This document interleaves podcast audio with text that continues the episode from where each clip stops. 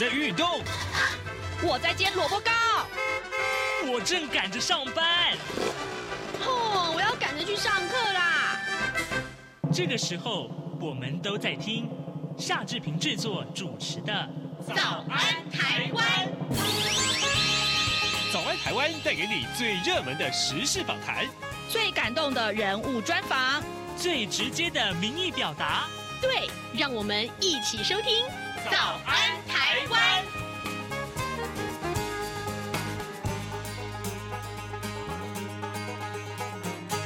早安，台湾！我是夏志平。今天是二零二三年的十一月十五号，星期三。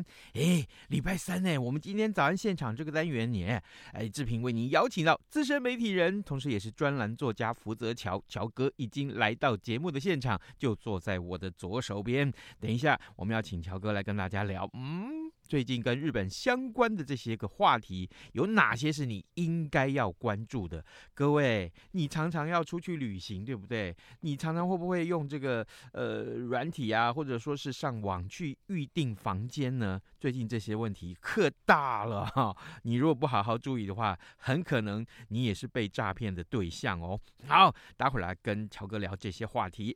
呃，在跟乔哥进行访谈之前呢，志平有一点点的时间来跟大家说一说各平面媒体上面的头版头条讯息。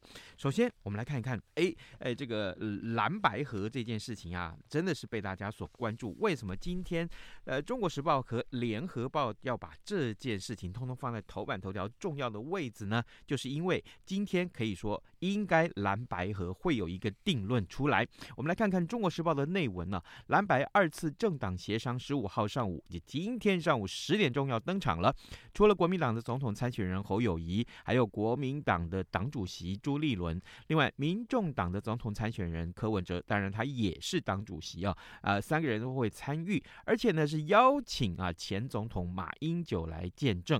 啊，双方虽然已经有采取全民调的共识，但是呢纳不纳入政党支持度呢，哎还是有歧见的，而且呢柯阵营声称啊，如果按照马英九所提出来的柯侯配或侯柯配来对决。赖萧配的话，那么民调就不礼让了。呃，蓝白能不能和，今天会见真章。这今天《中国时报》和《联合报》都把这件事情放在头版头条。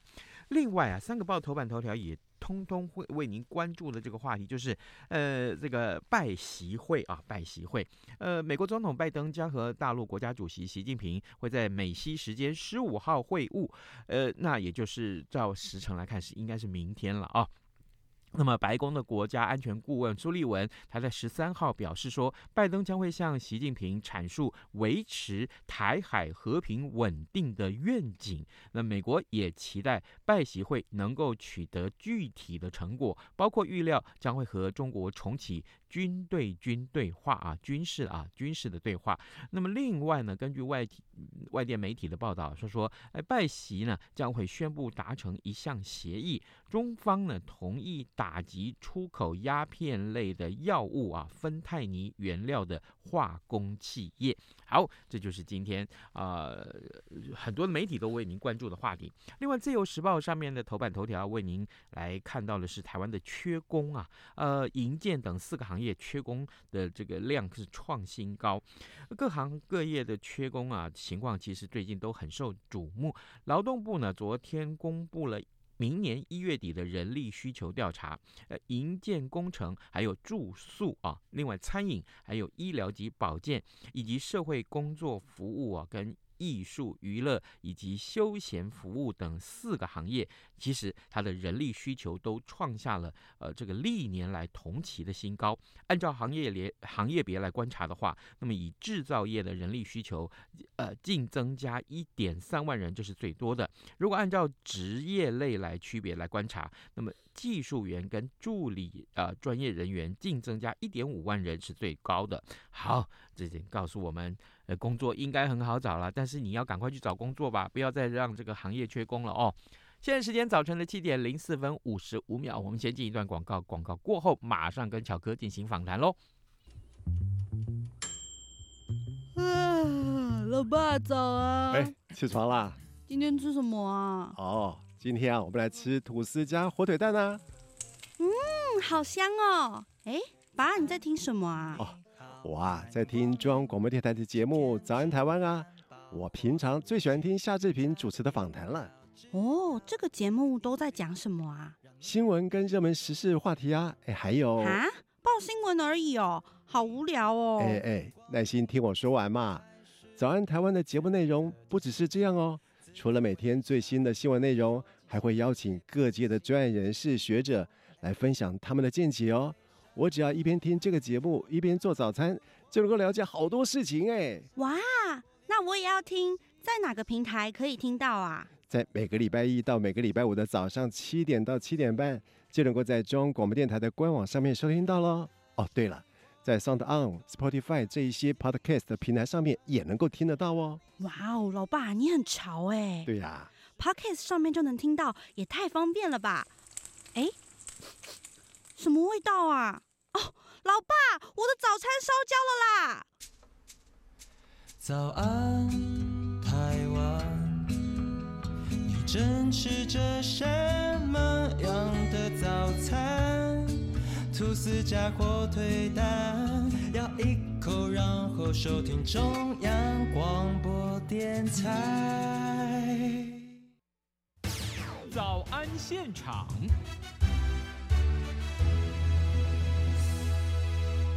这里是中央广播电台台湾之音，您所收听的节目是《早安台湾》，我是夏志平。此刻时间早上七点零六分五十二秒。来，今天我们为您邀请到资深媒体人、专栏作家福泽桥乔哥来到节目的现场了。乔哥，早安。Hello，志平早安，各位听众大家早安，我是福泽乔。呃，凡事都由你来瞧，我是负责乔。哎，乔哥，我知道你每个月啊，从前啦，疫情之前，当然疫情之后，后来也是这样子啊，每个月去日本有没有两次到三次啊？我如果不在日本，就是在去日本的路上。哦，哇哦，这你这是艺术家了呢！哎，可是问题是你去日本都住哪里？你怎么订房？我订房啊，呃，这个刚当中要讲订房这件事情啊，嗯、就是说一般来讲，很多人在订房会有很多的不同的订房系统。嗯，嗯对，那订房系统里面，我想大家比较熟悉的有包括呃 Booking.com，、嗯、然后有 Agoda。嗯哼那像我的话，我个人因为。去日本的话，我一定是用日本的订房系统。嗯、对，为什么会日用日本的订房系统呢？因为日本他们有一套叫假浪的一个订房系统哦。哦那我会用它这个系统，其实是有原因，待会再跟大家讲，嗯、就是说为什么我用的是日本订房系统。嗯、那今天要跟大家聊的，就是呃，这个在日本的这个财务省啊，他们呃也提了这个警告啊，因为他们现在也要那个就是 Booking.com，嗯，要把这事情要提出来。为什么呢？因为最近出了一个蛮大的一个问题啊。什么样的问题哦？就是说，Booking.com 呢，因为从去年十一月开始，嗯，那有就是有那个我们在讲的，就是所谓的骇客集团。骇客集团呢，就是用一封 mail，然后进入到这个 Booking.com 的他们的一个就是电脑里头，嗯，那一般来讲啊，我想说，如果大家在收听的有很多是呃，可能是一般的旅客或者是旅宿业者，他们大家都知道。Booking.com 呢，它其实你要进去的话，不管说你是旅宿业者，你要经营后台，你一定有一个 ID 跟 password。嗯，那然后呢，旅客当然有旅客自己的一个后台啊，把自己的那个订房的这个账号在里头啊。是。那然后呢，这个当中就是这十一月左右呢，这一封信寄到了 Booking.com 的那个电脑里头呢，他去窃取了旅宿业者的 ID 跟 password。OK，那他窃取的 password 跟 ID 要做什么呢？因为呢，他只要进，他只要有这个业者的这个所谓的这个后台的这个 ID 跟 password 之后，嗯、他就能够去这个旅宿业者的后台去看到，比方说，哎，夏志平在某年某月的几号订了哪里的一个房间。OK，好，那他知道，而且他当中有夏志平的这个包括 email 的这个 address，有这个 email 账号之后呢，他就会看到说，哎，太好了。我就发了一封 email，、嗯、我就跟夏志平讲说，哎，那个夏志平先生，嗯、你在某年某月的某号，你要订了这个某一个这个 hotel，是啊。那然后呢，但是呢，这个当中，因为我们最近条款改了，嗯、请你要再缴大概多少钱的一个金额。那你缴金额的这个路径呢，就在底下有一个连接，请你点击进去。哦，哎，这一这一段是不是开始有点熟悉了？对对。那然后呢，因为毕竟我们在讲，我们有订房，然后他写我的名字，而且他把我订房的这个时间，包括我订房的是哪一个旅宿，嗯，他都有把它写出来。那很多人就会不疑有他，顺手就 click 进去了。一 click 进去之后呢，哎，这下子就完了。他会问我什么呢？他不会问你什么，他就是要你把你的那个呃信用卡账号嗯填写进去，你各自填写进去，填写进去之后呢，然后你就完成了付款。完成了付款之后呢，当然这是钓鱼网站，这不是这个饭店的一个网站哦。是。那因为是这样的关系，然后就整个你的各资系统、你的这一个包括你的那个信用卡的系统，全部就被那个骇客集团带走了。那带走之后呢，其实这件事情在十一月的时候先在欧洲发生。在欧洲发生之后呢，那最近在呃今年年初开始呢，发生在亚洲，尤其是日本。对，那当中在根据日本的这个朝日新闻的报道里头啊，嗯、这当中有一个就是台湾的这个我们在讲说台湾的旅客，嗯，他就是用这样的方式他去订了，而且他基本上他也付了，付了大概多少钱呢？四百块美金。哇，对，他付了四百块美金之后呢，但是我们台湾的这个银行系统啊，嗯，其实是抓这个就是怎么讲，就是这一些诈骗集团呢、啊，非常的努力啊，嗯嗯嗯，他那个信用卡系统就立刻打电话给这位先生呢、啊，就说，哎，夏先生，呃，不，当然不是志平了啊，然后夏先生，你在那个你有这一笔账，那但是我们发现你所缴交的这个地方啊，这个账号啊。他其实好像是一个诈骗集团哦，你确定这个账号这样是对的吗？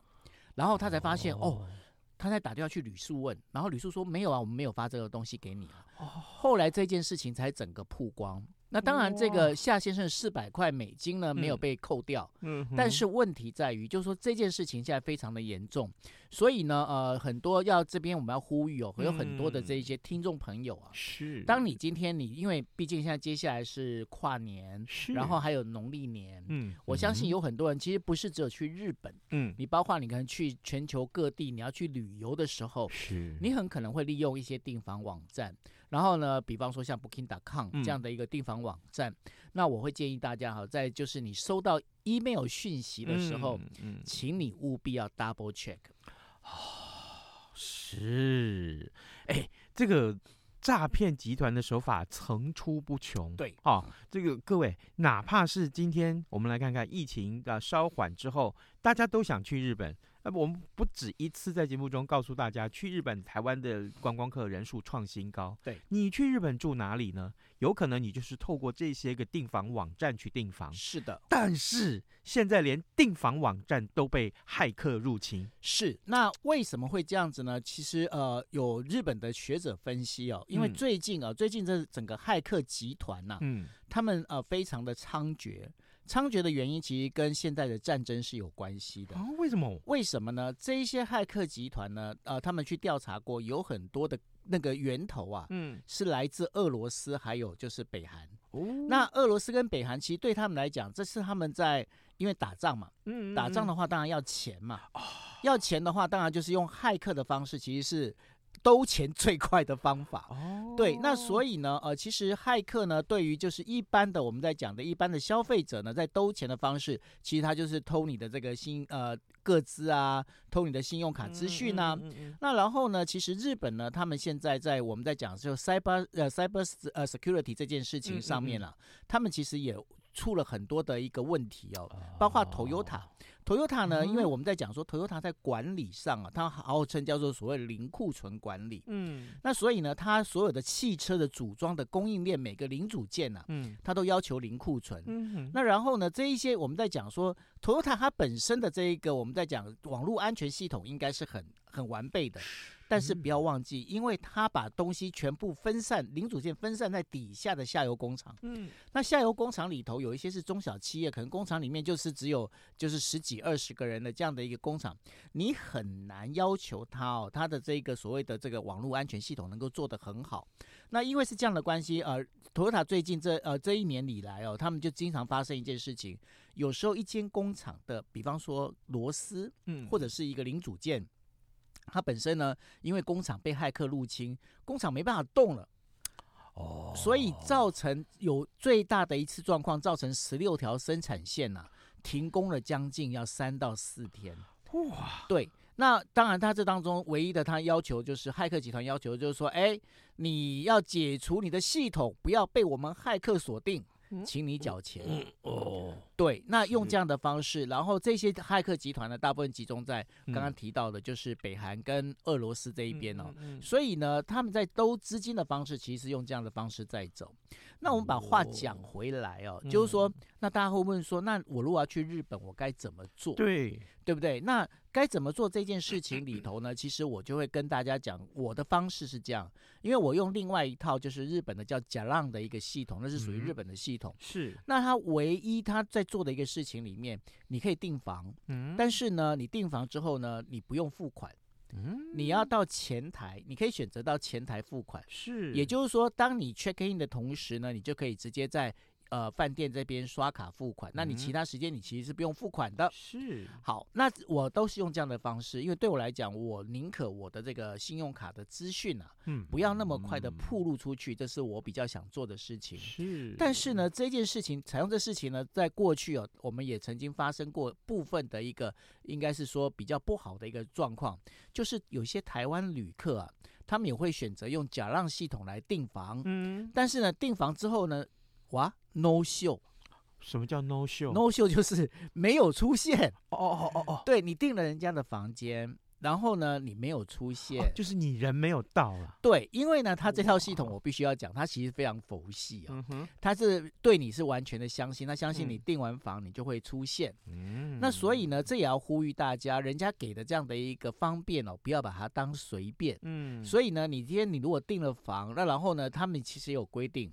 你三天前取消可以全额退费，就是你就是等于说零，你就不用有任何的费用。但是你三天，你这两天或一天取消的话，他会着手，比方说百分之五十或百分之三十的这样的一个所谓的呃，就是延迟，等于说你没有到的这个金额，取消的金额是人家有这规定。那如果你真的是三天前能够知道说你的行程要改了。麻烦一件事情，赶快去那跟人家取消这个事情就好了，是不要到时候你就说哎拖拖拖，又不想缴这个钱，嗯，然后呢，结果呢，你到那边去，那就破坏了这彼此之间的信用信赖关系哦，嗯，那这就不太好了。然后台湾人的名声也被你破坏。是的，所以呢，这件事情呢，一定要跟大家建议，就是说你可以用假让的系统，嗯，但是呢，你用假让系统的时候，麻烦拜托、嗯、你一定要。诚实诚信，是的。好，各位听众，今天早上志平为您邀请到资深媒体人、专栏作家福泽乔。哎，每次念到乔哥的声音，我声音都变沙哑，怎么回事？你是有什么魔力？我一直都有魔力啊。好啦好啦，没有，最重要的是乔哥刚刚一开始就跟我们谈到，Booking.com 也被害了。那这个情况目前要怎么办呢？呃，乔哥提供了我们一些呃简单的方法。呃，在你每次啊要这个要要呃汇出金额的时候，请你要 check，一定 double check。另外就是，也许你可以寻求别的网站啊，但是呢，呃，也要呃注意到诚信问题。接下来我们来谈一谈，既然跟日本有关，哎，今年我七月份去了一趟日本，那个时候我到处啊看到，不管是广告也好，或是亲友告诉我说，哎，这个好像这个大阪哈、啊、正在申请这个正在要办这个万国博览会，是现在情况怎么样？呃，大阪这个万国博览会哦，当然在我们在华文世界呢，大部分会讲叫世界博览会哦。嗯嗯。那日本是称为万国博览会。是。那这个东西的话，它的大阪的那个世博呢，是在二零二五年，嗯，也就还有两年，呃，大概两年后嘛，哈。是。那两年后要举办，那这件事情呢，其实我们要先把这个源头要先讲清楚。嗯。我说哦，日本他们其实这我们在讲的就是说，用台湾话说，他们是抽到千王啊。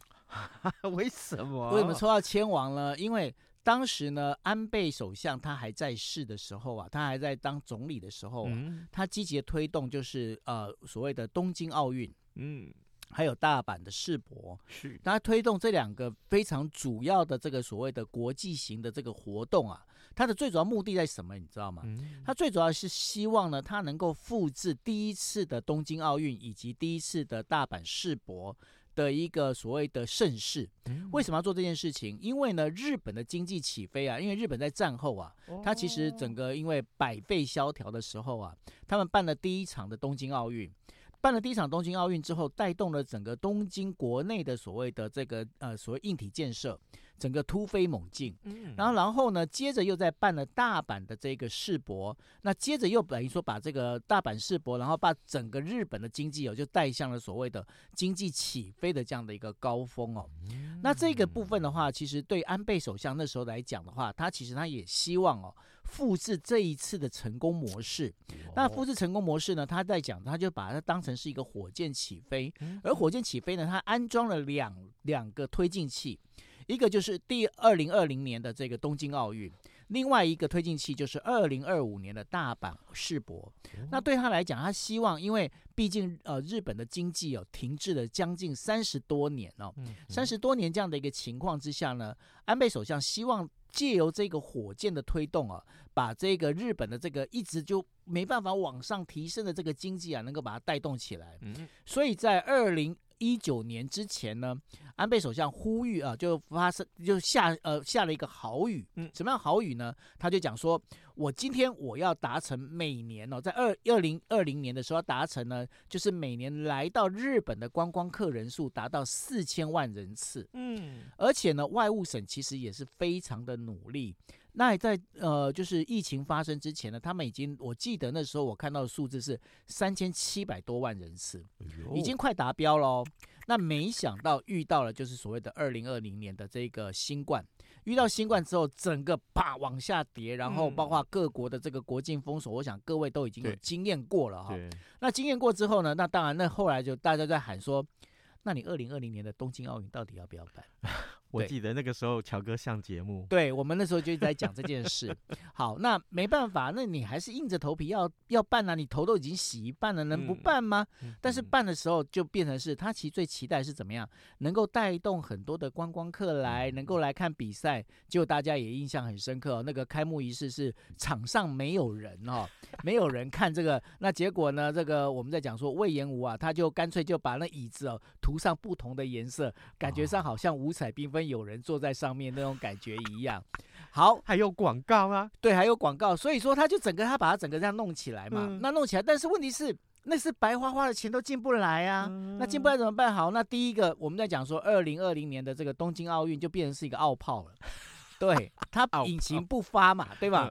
啊，引擎不发那怎么办？没关系，我们还有个二零二五年的大阪万那个世界博览会，嗯、没想到。啊！天算不如人算，人算不如普丁算，普丁又发动了一个所谓的俄乌战争，带动了整个全球的通货膨胀。好，那接下来大家也知道，现在哈马斯跟以色列也打得如火如荼。嗯嗯。那因为是这样的关系，整个世界的不变动呃动荡啊，造成了包括日元贬值。那贬值的情况之下呢，最近就有包括墨西哥啊等等的一些国家。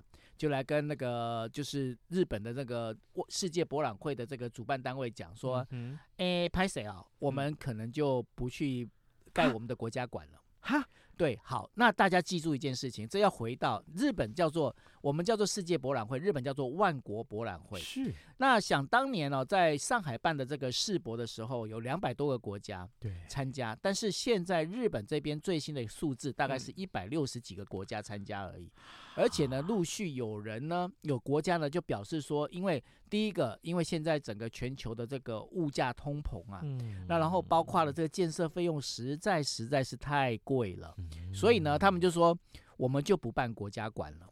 好，不办国家馆，这是一个最严重的事情。为什么呢？因为在日本，日本的这个世界博览会里面呢、啊，嗯嗯嗯、他们其实他们在整个馆馆场啊，分成四种。嗯。一种叫做国家馆，是国家馆，它最主要做什么呢？国家馆就是说由这个国家负责设计，包括里面的内容，包括外观等等。我们大家的印象很深刻哦，那个在上海世界博览会的时候，台湾的国家馆是什么？台湾的国家馆是一个天灯，天对。那所以呢，嗯、大家会有不同的设计。那问题是，这些国家有很多国家，包括我刚刚提到墨西哥啊，他们就提说，哎，我们就不办国家馆了。那怎么办呢？嗯、那没关系嘛，我们就几个，比方说我们是中南美洲，对不对？我们就凑一个吧，我们就凑一个馆好了。嗯、那必然是说，这一些国家它缩小范围，那它这个就不叫，就是不不能叫做所谓的万国博览会，嗯、它就叫做什么？叫做万国展会，就很像我们有没有这个？我们每年年底的时候不是会办台湾旅展吗？嗯嗯，就有点像那种感觉了。那也就是说，他的意思就是说，那你今天因为他接下来会有所谓的 X type 跟 B type 跟 A type，有总共有三种，那这三种全部都是要日本先去设计馆场。那然后他们只是把内容搬进去，因为对他们来讲这比较省钱嘛，嗯、他们不用花设计费，也不用花施工费嘛。是。但是对日本来讲，尤其对万国，尤其是世界博览会来讲，这个就完完全全少了所谓的看点。嗯。因为你想想看哦，每一个国家它的一个设计，它包括因为这个国家馆最主要是我一站在这国家馆前面一看，就说、嗯、哇。这个国家它的一个特色在哪里？嗯、荷兰，哎，你看到了一个大木屐，是。那你你说日本人会去设计一个大木屐摆在上面吗？也不会。不对，所以呢，因为是这样的关系，这会使得这整个万国博览会哦变得很没有看头啊。对，那这就是我在讲的，就是说这又算是第二个第二个引擎呢又失火了，嗯、就是又它又没办法动了。那没办法动之后，不仅如此哦，因为现在呢，把所有的建设这个硬体的这个。呃，重责大任啊，嗯，全部都丢到了这个大阪府的这样的一个地方来哦。哦那他们就变成说，哎，所以他们现在一直在追加预算，啊、现在已经又最近一次应该是上个星期又追加了三十亿日元的预算，因为因为有很多的馆国家馆不盖了嘛，嗯、那不盖怎么办呢？嗯、不盖我只好我自己来盖成一个普通馆嘛，哦、那让你这些能够进驻嘛。那因为是这样的关系，所以说他们还在增加预算去盖这一些馆，嗯。所以呢，原本是期待哦，借由这所谓的万国博览会哦，带动整个一个日本的经济哦。嗯，那这次能不能带动，其实这也是非常难讲。而且，好，就算你场馆盖完了。那真的会有那么多的国际的观光客去吗？会不会到时候又蹦出什么事情来？志平所讲的其实是最重要也会被关心的一个重点，嗯嗯、因为呢，现在我们在讲说，因为所谓的世界博览会、啊、是，当然我们期待是所谓的世界大同、世界和平这样的一个概念。嗯、那我们也现在知道，就是说，包括刚刚志平在新闻也念念到了，嗯、虽然说呃明天拜习会嗯要见面，嗯、那然后呢，但是这个所谓的我们在讲的就是民主国家跟霸权国家之间，嗯嗯、他们其实之间的那个壁垒还是很分明的。尤其是呢，现在呃，不管是俄罗斯跟乌克兰的战争也好，嗯、或者是哈马斯跟以色列这个冲突也好，嗯、其实呢，除了这以外，全球还有各地有很多零星的小的战争跟冲突。那这些状况里头，会不会影响到所谓的这些人的人之间的流动？嗯、那然后会不会就是说来看展的人会变少？这些事情其实都是会让人家会觉得非常的忧心的。那也就是因为这样的一个关系之下呢，会让这个呃，我们在讲原本安倍首相他那时候期待的，就是说借由东京奥运以及就是大大阪的世界博览会。把日本经济带动的这样的一个企图心呢，现在老实讲，这一次呢，这个就是我刚才回到我刚才讲的前提，嗯嗯嗯、他真的不小心抽到千王，是因为这个这个时机点真的两个时机点都非常的不好。那非常不好之下呢，现在在日本的这一个我们在讲的日本的网络平台里头啊，有人在喊出说，是不是要把世界博览会停办？你不要再花钱了，或者是你把世界博览会改个名字好了。嗯。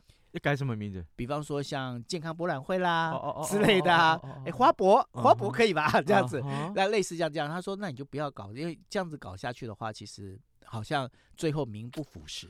是好，各位听众，今天早上之平为您邀请资深媒体人，同时也是专栏作家福泽乔乔哥来跟大家说这两个重要的内容。一个呢，就是如果你如果去日本旅游啊，或者你出国去旅游，在台湾旅游也一样，透过订房网站，其实现在订房网站有这个呃，铺露你各自的风险。那万一这个诈骗的时候，你该怎么办？另外一个就是呃，日本大阪即将要举行这个世界博览会，但我们经常看到是万国博览会，但事实上可能情况不会太乐观。到底情况如何呢？那乔哥每个月都会去日本嘛？哈，要不然就是在去日本的路上了哈。没错，好好帮我们关注啊，下回再来聊。好哦、OK，好，好，呃，那么在节目结束之前，志平还是提醒大家上到央广的官网来，好，嗯，可以有参与这个呃 Podcast 的这个调查啊，你只要填写问卷，就留下个呃这个你的 email。Address 联系方式，那到时候就会有呃参加抽奖，奖品非常的丰富。我们今天也非常谢谢乔哥来上节目，同时也谢谢各位听众的收听，拜拜，拜拜。能让你醒一醒，反正过了十二点，好多一样被丢弃。